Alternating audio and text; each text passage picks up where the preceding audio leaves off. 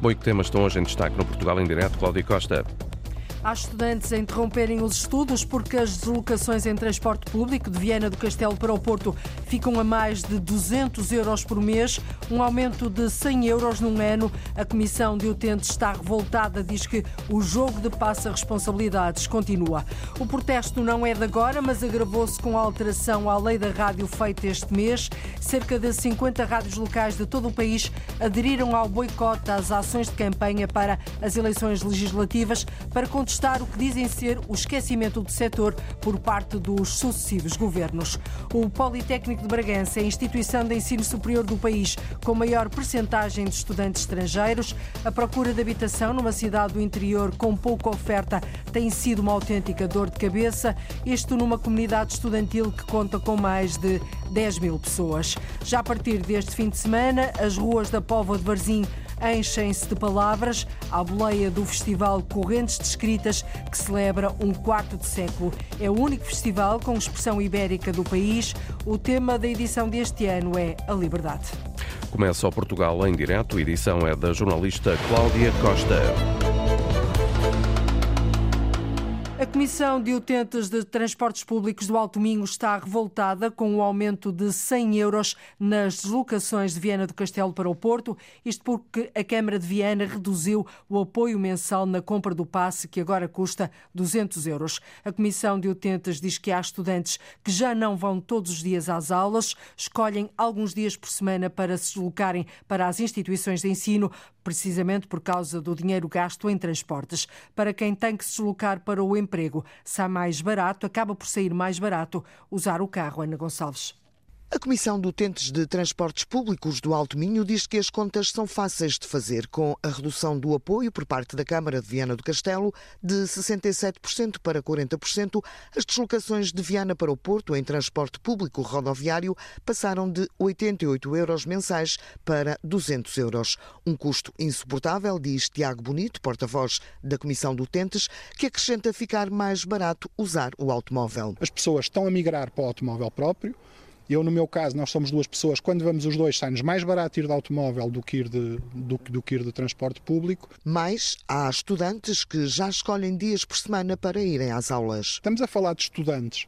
Alguns foram apanhados a meio do, do ano letivo, e isto é verdade. Nós temos estudantes que neste momento já não vão às aulas todos os dias, optaram por escolher os dias que podiam ir. Os pais, como tinham esta alternativa de, de, de, de terem estas viagens com um preço mais acessível, a, a, optaram por não os pôr a, a, viver no Porto e, portanto, eu e vinham todos os dias. E, e, e, temos uma quantidade de gente, de gente desesperada. A Comissão de Utentes de Transportes Públicos do Alto Minho dá exemplos de outras regiões do país onde os apoios existem e não percebe porque é que em Viana do Castelo não há. E aquilo que nós pedimos é unicamente os mesmos apoios que existem em todo o país. Eu tive recentemente no Alto Alentejo e lá vi mobilidade do Alto Alentejo. Quer dizer, e nós estamos aqui no Distrito de Viana, com atração por Braga, com atração pelo Porto e não temos qualquer apoio. Tiago Bonito diz que a Comissão de Utentes tem tentado resolver o problema, quer com a Câmara de Viana do Castelo, quer com a CIM do Alto Minho, mas não passam do jogo do empurra. Aqui em Viana, a Câmara remete-nos para a CIM, a CIM remete-nos para a Câmara, o Governo remete-nos para a CIM e para a Câmara, quer dizer, e nós andamos nisto. Sou Presidente da Câmara há pouco tempo, nós estivemos lá na reunião de Câmara, diz que isto depende do Governo ou seja, andam aqui num jogo do Andamos aqui num jogo do empurra. Antena 1 tentou ouvir a Câmara de Viana do Castelo, que remeteu o assunto para a CIM do Alto Minho, que esclareceu estar a tentar uma solução com a área metropolitana do Porto e, ao mesmo tempo, encontrar mais alternativas por parte da CP para que se possa usar a ferrovia.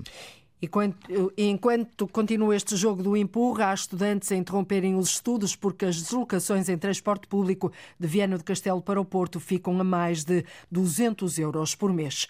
Os serviços municipais de Abrantes vão instalar 840 contadores inteligentes para monitorizar e controlar as perdas de água. Uma medida importante, sobretudo em períodos de seca como este que atravessamos. O diretor dos serviços, Ricardo Aparício, diz que estes contadores permitem identificar identificar perdas em tempo real. Se para nós é bom porque conseguimos, conseguimos controlar toda a água que sai dos reservatórios e nos sistemas nossos e que vai ter a água das pessoas e conseguimos ver as, as perdas que existem na rede, para as próprias pessoas também é bom porque como fazemos um controle, um muito rigoroso e, e, e, em tempo real, se houver uma pequena ruptura ou alguém que deixa uma torneira uh, aberta numa, numa casa, por exemplo, numa casa de férias ou mesmo numa casa que é, que é, que é habitada diariamente, nós, pelo, pela inteligência que, que, que, o próprio sistema tem, conseguimos uh, ver que existe uma, uma anormalidade e conseguimos avisar as pessoas. Isso é bom para, para o ambiente porque se poupa água e é bom para as pessoas que, que não têm surpresas quando, quando há rupturas, porque conseguimos controlar esse aspecto. O Conselho de Abrantes, no distrito de Santarém, teve em 2022 um volume de captação de 4 milhões de metros cúbicos de água para distribuição e registrou, e registrou uma perda real de 23%. Em Abrantes, o projeto piloto de instalação de contadores inteligentes começou há seis anos na zona sul do Conselho. O resultado é bastante positivo, agora é alargado a mais cinco localidades, mas o objetivo, diz Ricardo Aparício, é cobrir todo o Conselho.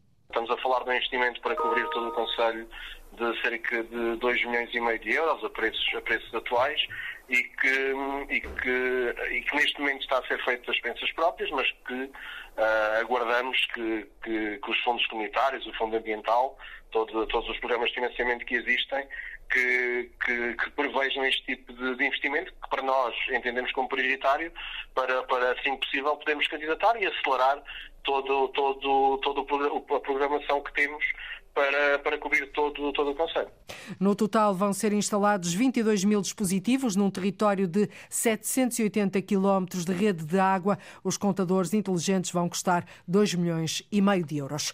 A Câmara de Odmira, no Alentejo, lançou um processo de oferta pública de habitação num investimento superior a 37 milhões de euros, dinheiro do Plano de Recuperação e Resiliência. Uma iniciativa que conta com as empresas privadas de construção, que podem mesmo vir a disponibilizar à autarquia 330 casas ou apartamentos Lourdes Dias.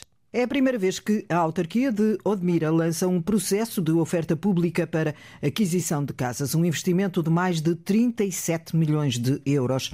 Habitações que, depois de prontas, a autarquia pretende alugar a baixo custo. O presidente do município, Helder Guerreiro, explica que este processo vai envolver os construtores privados, donos de terrenos que se comprometem a vender a casa à autarquia a preços controlados. É um concurso uh, público, digamos assim, para a oferta de alojamento que possa ser construído por privados e que permitirá que, com uma aprovação prévia do ponto de vista do licenciamento e do próprio PRR, permitirá que a Câmara adquira esses, esses fogos construídos por privados e que possam depois servir então para os desígnios que estão estabelecidos na estratégia local de habitação, nomeadamente cumprir o alojamento de pessoas que se enquadram no âmbito do primeiro direito em Odmira. A construção das novas habitações, 330, vai ser feita nas 13 freguesias do Conselho de Odmira.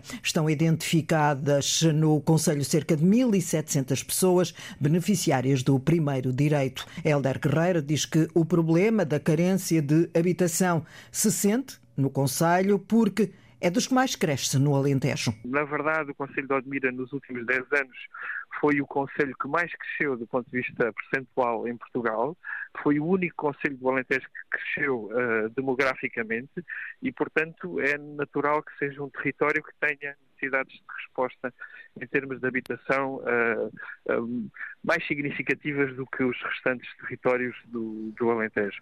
E, portanto, é aqui esta necessidade de responder é maior, é mais urgente e temos já investido cerca de 4 milhões de euros nos últimos dois anos.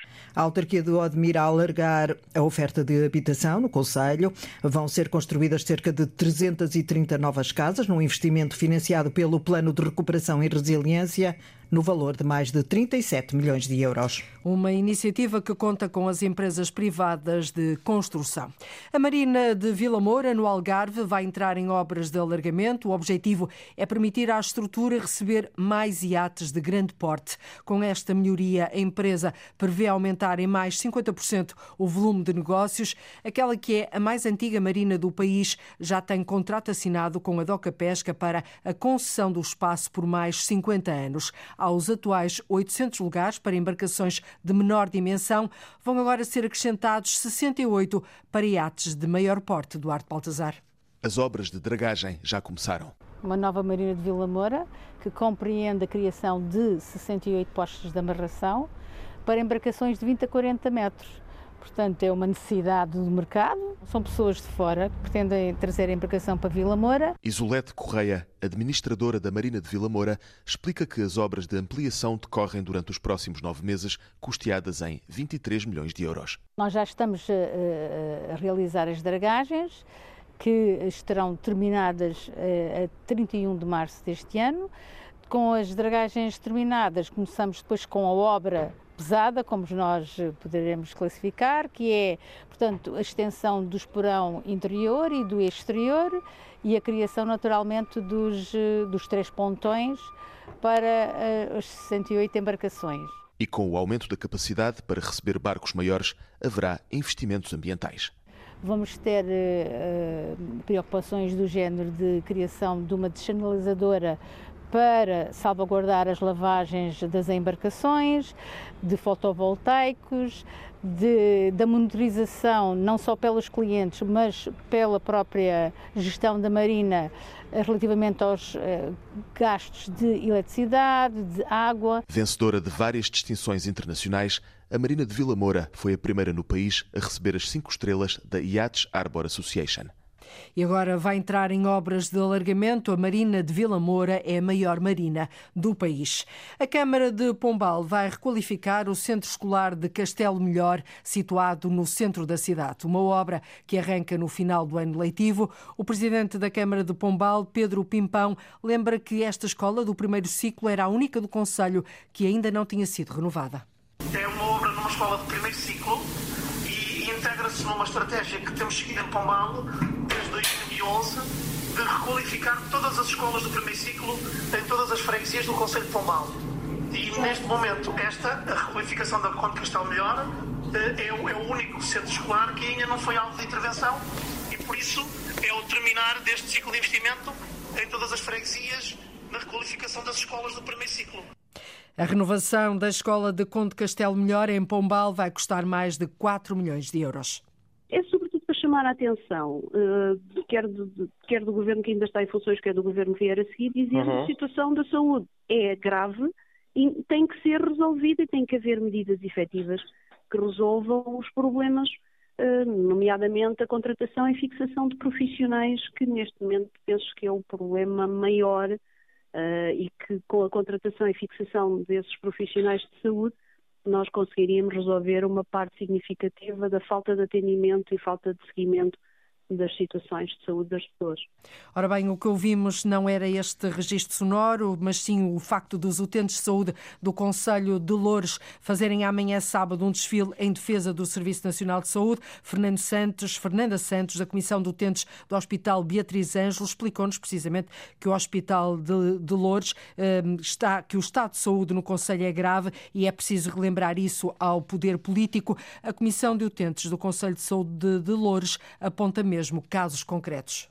Não só o funcionamento do Hospital Beatriz Ângelo, que tem estado muito aquém daquilo que é o expectável e, e o que deveria acontecer, mas também a questão dos diversos centros de, de, saúde que se debatem com a falta de médicos de família para atenderem a população, que faz com que os cuidados de saúde primários estejam deficitários para além da contratação de mais médicos e de outros profissionais de saúde, de forma a darem resposta nas urgências, cirurgias e consultas de especialidade, a Comissão de Utentes defende igualmente a abertura de uma resposta de urgência na região oriental do Conselho, que seja um complemento àquela que existe em Moscavide e outra na zona de Louras. O desfile de protesto da manhã tem início pelas 11 horas no pavilhão Paz e Amizade e termina no Largo 4 de outubro.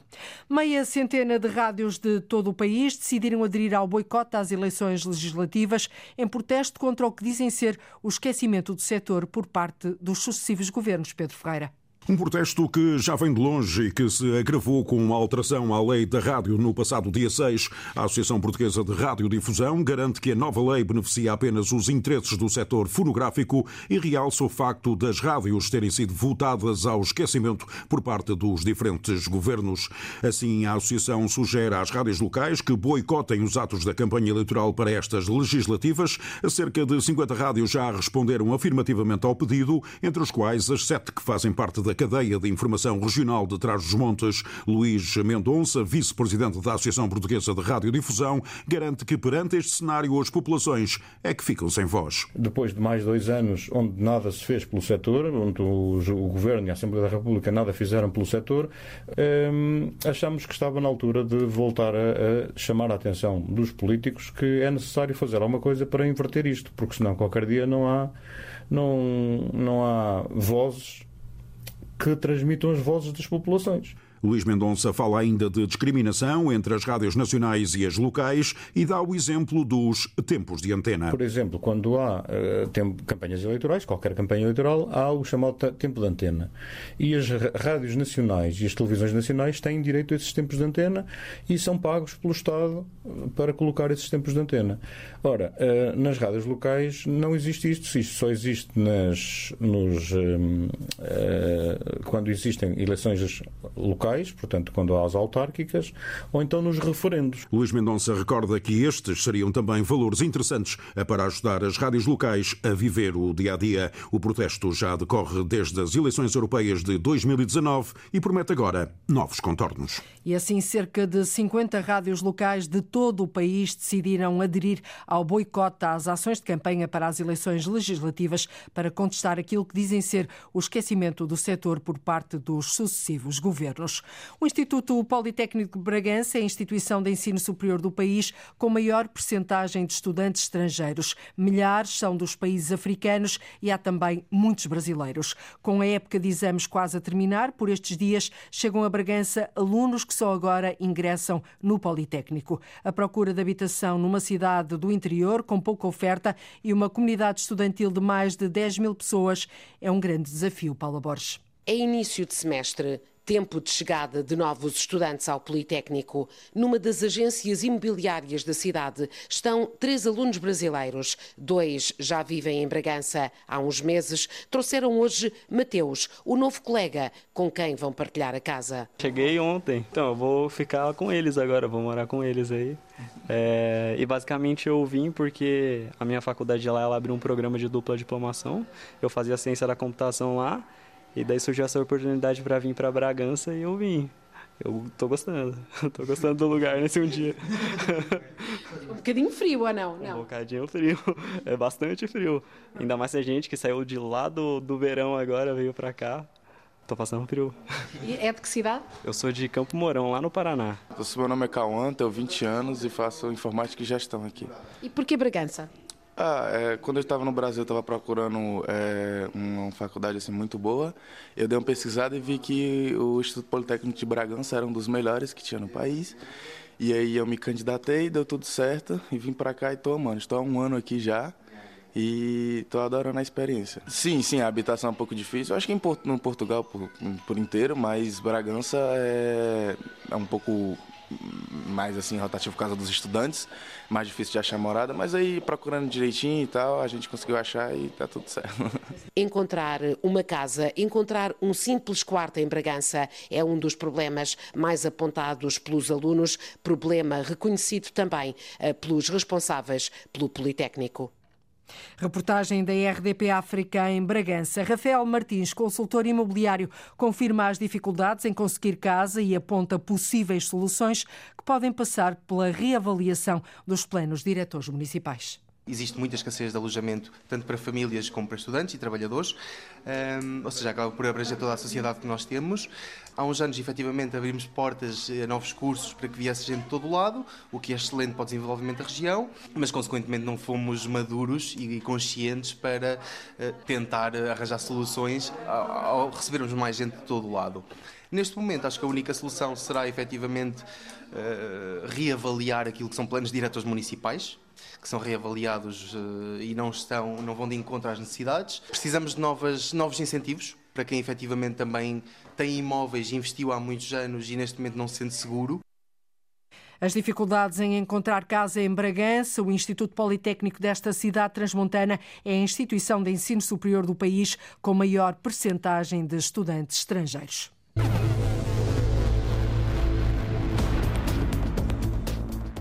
Está pronto a usar, mas ninguém o quer. Fizemos alguns contactos para tentar perceber porquê. Existem ali algumas questões de alguma limitação das zonas técnicas, com a inexistência de ar-condicionado dentro do mercado e a, e a sua não pré-instalação. O emblemático Mercado Municipal de Santarém está à procura de quem o quer ocupar.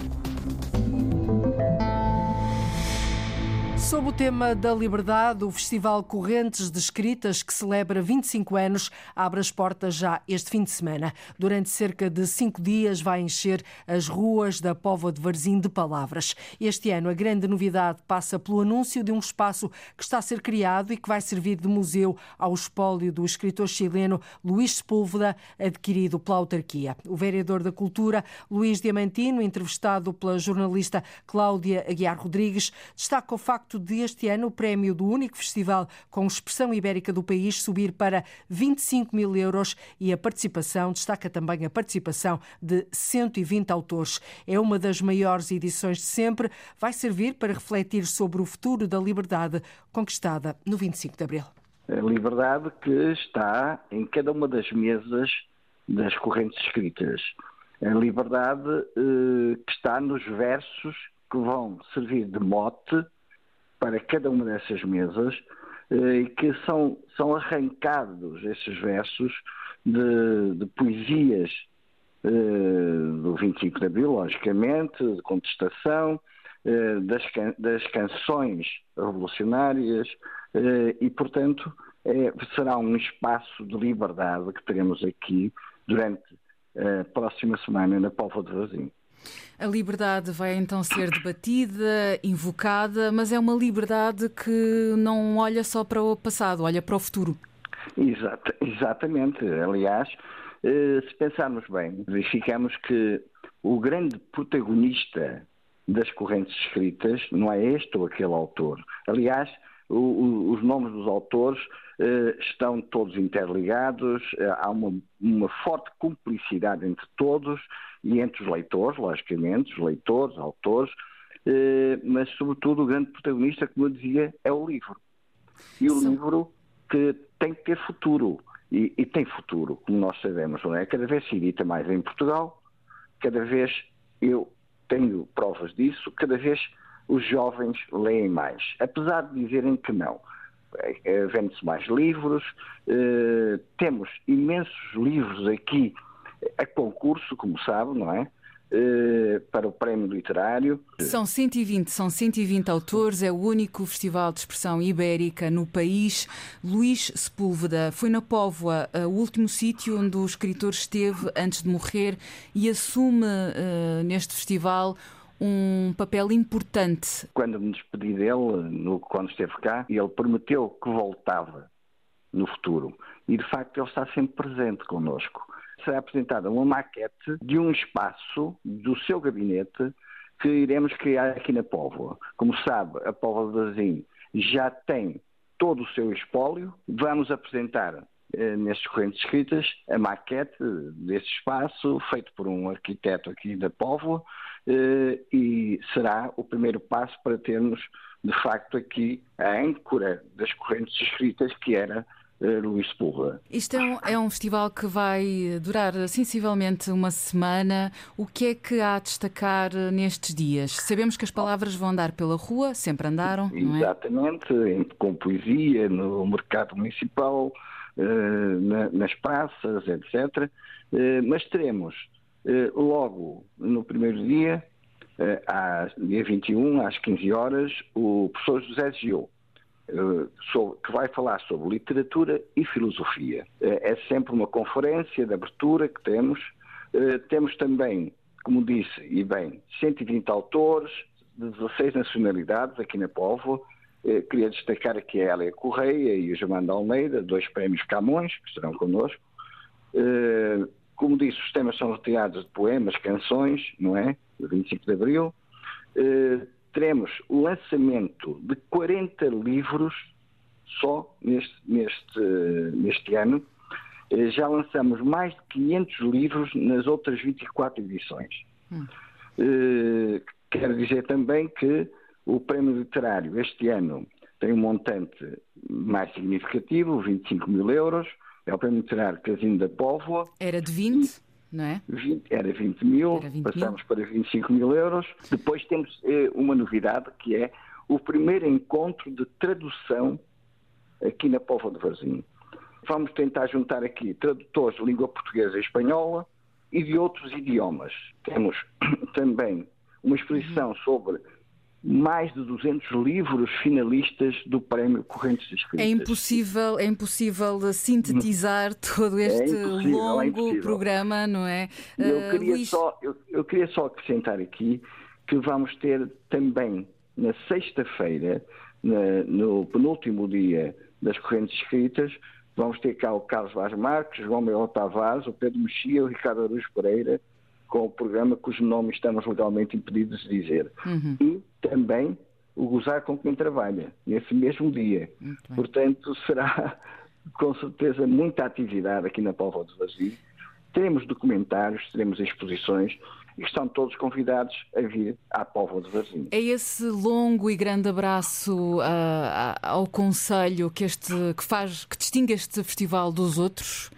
É, quero dizer, tem razão, quero dizer que este ano vamos a todas as freguesias do Conselho, às 12 freguesias do Conselho, estaremos com escritores em todas elas, e tem sido uma surpresa extraordinária, porque as mesas que acontecem nas freguesias juntam muita população, muitos leitores, muita gente, e é também uma forma de abrir a porta a novos leitores, a, a, a, a pessoas que estão interessadas na literatura e que possivelmente terão os seus primeiros passos na leitura de livros, em ouvir poesia, é o que se faz lá, eh, em conversa com os escritores. Eh, eu penso que é muito importante levarmos a literatura, levarmos a cultura a todos os pontos do nosso Conselho. É já a partir deste fim de semana que as ruas da Póvoa de Varzim se vão encher de palavras com as correntes descritas.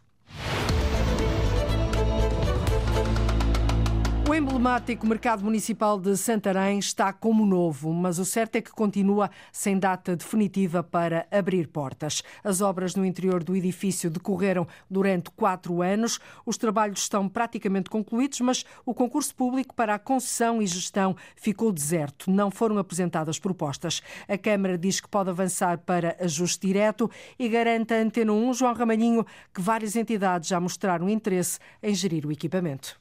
As obras de requalificação do mercado municipal de Santarém estão praticamente concluídas, mas a data para a reabertura continua uma incógnita. Isto porque o concurso público para a gestão e concessão de exploração ficou deserto. A Câmara Municipal de Santarém tentou apurar as razões, como explica Nuno Russo, o vereador com a pasta das feiras e mercados da Câmara Municipal de Santarém. Fizemos alguns contactos para tentar perceber porquê. Existem ali algumas questões que uh, nos apontaram relativamente ao, ao, ao mercado que nós entendemos, questões de alguma limitação das zonas técnicas, questões relacionadas com a inexistência de ar-condicionado dentro do mercado e a, e a sua não pré-instalação, questões relativamente à, à, gestão dos espaços que o mercado tem em termos da da necessidade de dinamização do mesmo, até mesmo no, no, no, âmbito de uma programação cultural, são questões que efetivamente nós reconhecemos que uh, podem causar alguma dificuldade, mas não são de todo impeditivos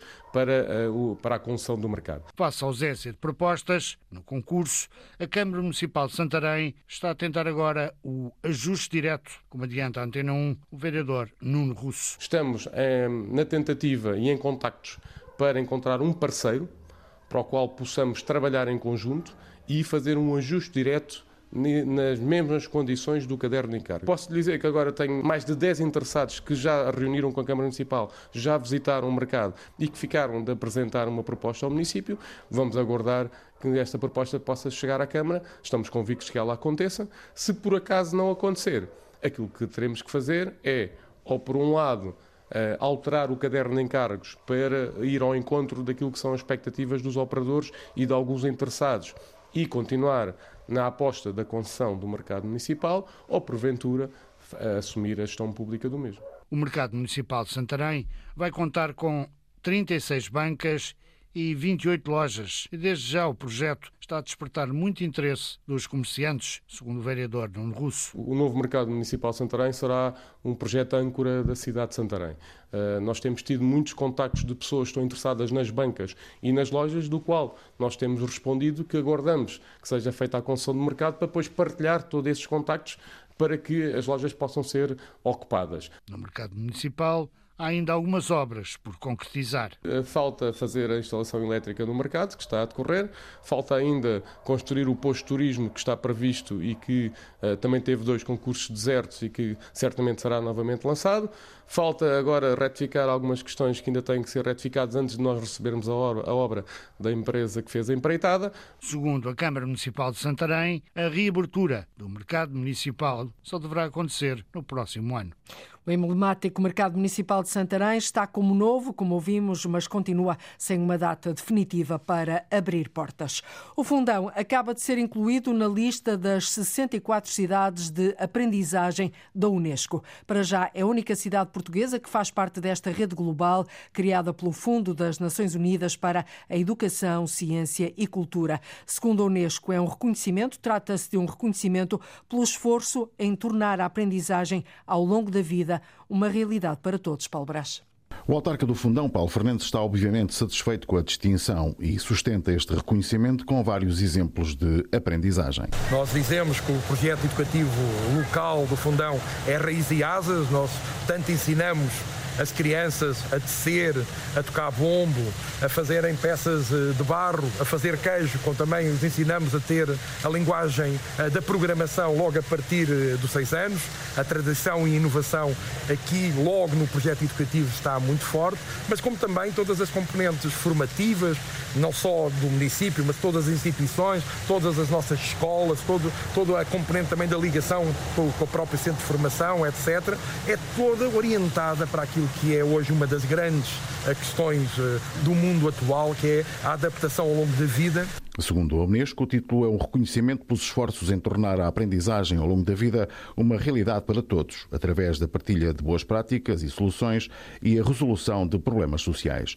A criação de casas temáticas, por exemplo, são, na opinião do autarca do Fundão, museus de comunidade que são espaços de conhecimento e que pesaram nesta decisão. Porque impedem que esses saberes ancestrais, esses saberes fazer, uh, se perdessem e, ao mesmo tempo, conseguir transmiti-lo às novas gerações ou transmiti-lo numa perspectiva de aprendizagem, que não é uma aprendizagem só de uma técnica, só de uns materiais, só como agora se diz, das, das, no, das novas economias circulares, da sustentabilidade, mas também é o reconhecimento de que somos diferentes, que uns têm mais capacidade para fazer algo, outros têm capacidade para fazer outras coisas e que o diálogo intergeracional é absolutamente fundamental nos, nos tempos de hoje para conseguirmos ter, obviamente, eh, uma sociedade mais feliz. O selo da Unesco Cidade da Aprendizagem traz agora novas responsabilidades e novos compromissos. A distinção será avaliada de três em três anos e o autarca do Fundão admite que também quer aprender mais dentro da rede das cidades de aprendizagem espalhadas pelo mundo e avançar com novos projetos para que o selo Unesco tenha continuidade no futuro. E para já o Fundão é a única cidade portuguesa que faz parte desta lista, da lista das 64 cidades de aprendizagem da Unesco. Damos agora um salto até ao Alentejo para conhecer o circuito Flor Bela Espanca. É um projeto que está a nascer em Vila Viçosa, numa iniciativa da Câmara Local e do Turismo do Alentejo. Um circuito turístico e literário que simultaneamente é uma homenagem não temporária à poetisa Paulo Nobre e também um novo roteiro turístico. É uma homenagem permanente. Vila Viçosa vai criar um circuito dedicado a Flor Bela Espanca. O que nós vamos criar aqui é realmente um uh, circuito de memória que permite evocar aquilo que foi a vida e obra da Flor Bela e a forma como Vila Viçosa também serviu de inspiração. Tiago Salgueiro, vereador da Câmara de Vila Viçosa. A autarquia, em colaboração com o Turismo do Alentejo, avança com este circuito. A ideia é criar um percurso literário aqui em Vila Viçosa que passa pelas uh, casas que estão uh, ligadas a este universo da Flor Bela e da, da sua família. Depois de passar também pelos monumentos que estão aqui em Vila Viçosa presentes no espaço público, nomeadamente o busto, e depois também o memorial da antiga Rua de Bonjarino, onde a Flor Bela nasceu, e portanto é dar um pouco a ideia ao visitante, ao investigador, ao turista, sobre a forma como Vila Viçosa olhou para Flor Bela e como Flor Bela também olhou para Vila Viçosa. O objetivo, diz Tiago Salgueiro, é aprofundar o conhecimento sobre Flor Bela e a sua mensagem temos na Câmara Municipal um conjunto significativo de bens que uh, são referentes à família. Depois temos também esta parceria com o Grupo Amigos de Vila Viçosa, que detém um conjunto muito significativo de manuscritos e objetos pessoais da própria Flor Bela e, portanto, a ideia aqui é trabalhar em parceria com todas estas instituições locais e regionais e, no fundo, poder promover aqui um pouco aquilo que é a mensagem que Flor Bela Espanca também transmitiu e esse papel da mulher na sociedade uh, portuguesa na primeira metade do século XX. A poesia de Flor Bela Espanca está presente ao longo do circuito. Temos, sobretudo, no projeto museológico municipal essa oportunidade de permitir a fruição pública dos diferentes manuscritos e objetos pessoais da própria Flor Bela e que contém uma série de sonetos e de referências ao seu universo pessoal e familiar e, portanto, ao longo de todo o percurso vamos ter essa oportunidade também de mostrar aquilo que foi a sua obra e, sobretudo, como referi há pouco, essa inspiração que Vila Viçosa lhe atribuiu na sua curta vida. Flor Bela Espanca morreu em 1930. Com este circuito agora criado pela Câmara de Vila Viçosa, o vereador Tiago Salgueiro quer valorizar a figura da poetisa, mas também o circuito é importante do ponto de vista turístico. Porque a procura é elevadíssima. Portanto, nós temos eh, vários investigadores brasileiros que, ao longo do ano, desenvolvem trabalhos sobre a Flor Bela Espanca, nomeadamente teses de mestrado e também doutoramento. Portanto, pensamos que, tendo em conta a influência que Flor Bela Espanca tem nesse contexto em concreto, podemos dinamizar aqui do ponto de vista turístico esta questão. O projeto do circuito Flor Bela Espanca pode arrancar entre o final deste ano e o início de 2025. Precisamente o circuito Flor Bela Espanca está a nascer, é um projeto que está a nascer em Vila Viçosa. E agora sentamos-nos à mesa para saborear um prato variado e cheio. A partir de hoje e até ao dia 3 de março, 23 restaurantes açorianos em seis ilhas, das nove, eh, em seis ilhas, Ilhas participam na iniciativa Rota Açores, um roteiro gastronómico que pretende destacar aquilo que é produzido no arquipélago. Para isso, foram feitos menus especiais com os melhores e mais saborosos produtos dos Açores. Eduardo Mendes. O desafio foi lançado e 23 restaurantes aceitaram participar nesta Rota Açores, nove ilhas, um arquipélago gastronómico. Os produtos regionais são a rede comum a todos para construir o menu. Criar aqui uma espécie de roteiro gastronómico um, em todas as ilhas do Açores que pudesse um, demonstrar a identidade específica de cada uma das ilhas em termos gastronómicos, mas o principal objetivo era criar aqui uma espécie de identidade regional da gastronomia açoriana. Eh, partimos do local da ilha dos produtos eh, que são uh, típicos daquela ilha, daquela localidade, mas com a intenção de criar uma espécie de rede um, regional de gastronomia, valorizando, lá está, aquilo que é a matéria-prima produzida nos Açores. Eládio Braga, presidente da Associação para a Valorização Económica dos Açores. Os menus podem ir dos 20 aos 45 euros. Conforme depois o segmento e o tipo de restaurante, uns mais tradicionais e típicos, outros mais modernos e contemporâneos, eh, com a obrigatoriedade de ter uma entrada, um prato principal e uma sobremesa com um, produtos típicos, típicos dos Açores. São Miguel, Santa Maria, Terceira, Pico, Feial e Flores integram o roteiro que pode ser descoberto através de uma plataforma online. avia.com.pt barra saboreia, de facto há lá um mapa onde, eh, por grupos do nosso arquipélago, poderão ver em cada uma das ilhas onde é que estão situados através de georreferenciação. Este ano são 23 restaurantes, mas a associação pretende expandir em próximas edições. Os restaurantes são verdadeiros embaixadores do nosso turismo gastronómico. Estão não só a divulgar a atividade do seu restaurante, mas também uh, comprometer-se com aquilo que é a promoção de um turismo um, ehm, que nós queremos uh, gastronómico sustentável nos Açores. Os menus da Rota Açores estarão disponíveis até 3 de março. Um roteiro gastronómico que pretende destacar aquilo que é produzido nos Açores.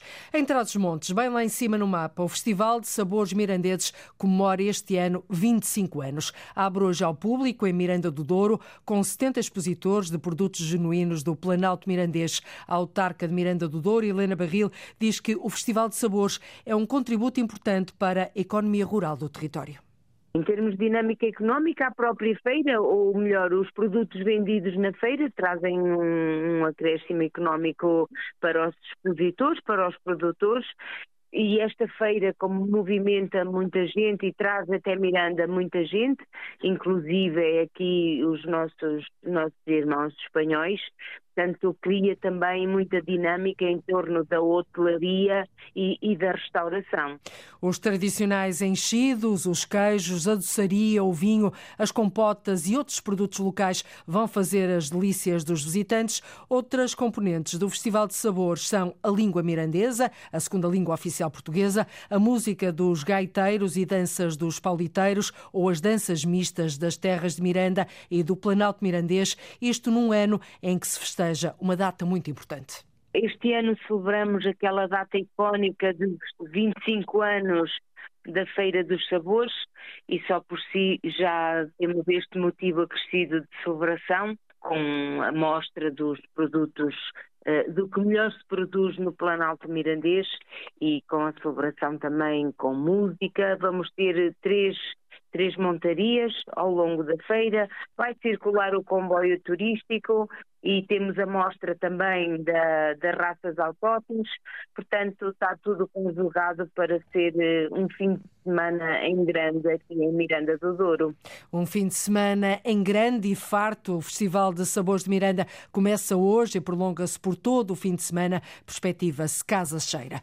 Casa cheia. Celurico de Basto, no distrito de Braga, vai florir com a festa da Camélia no terceiro fim de semana de março, entre os dias 15 e 17. O autarca José Peixoto Lima diz que o Conselho se prepara para receber centenas de especialistas, até porque há já um verdadeiro negócio envolver a flor porque ela é uma planta muito uh, mutante, digamos assim, há uh, variedades que aparecem de um ano para o outro e, uh, e esses colecionadores, por um lado, também querem verificar que novidades estão a aparecer, portanto, para eles próprios também as adquirir e incorporarem nas suas próprias coleções, e por outro lado também, muitas das vezes, é mostrar aquilo que têm para depois fazerem negócios.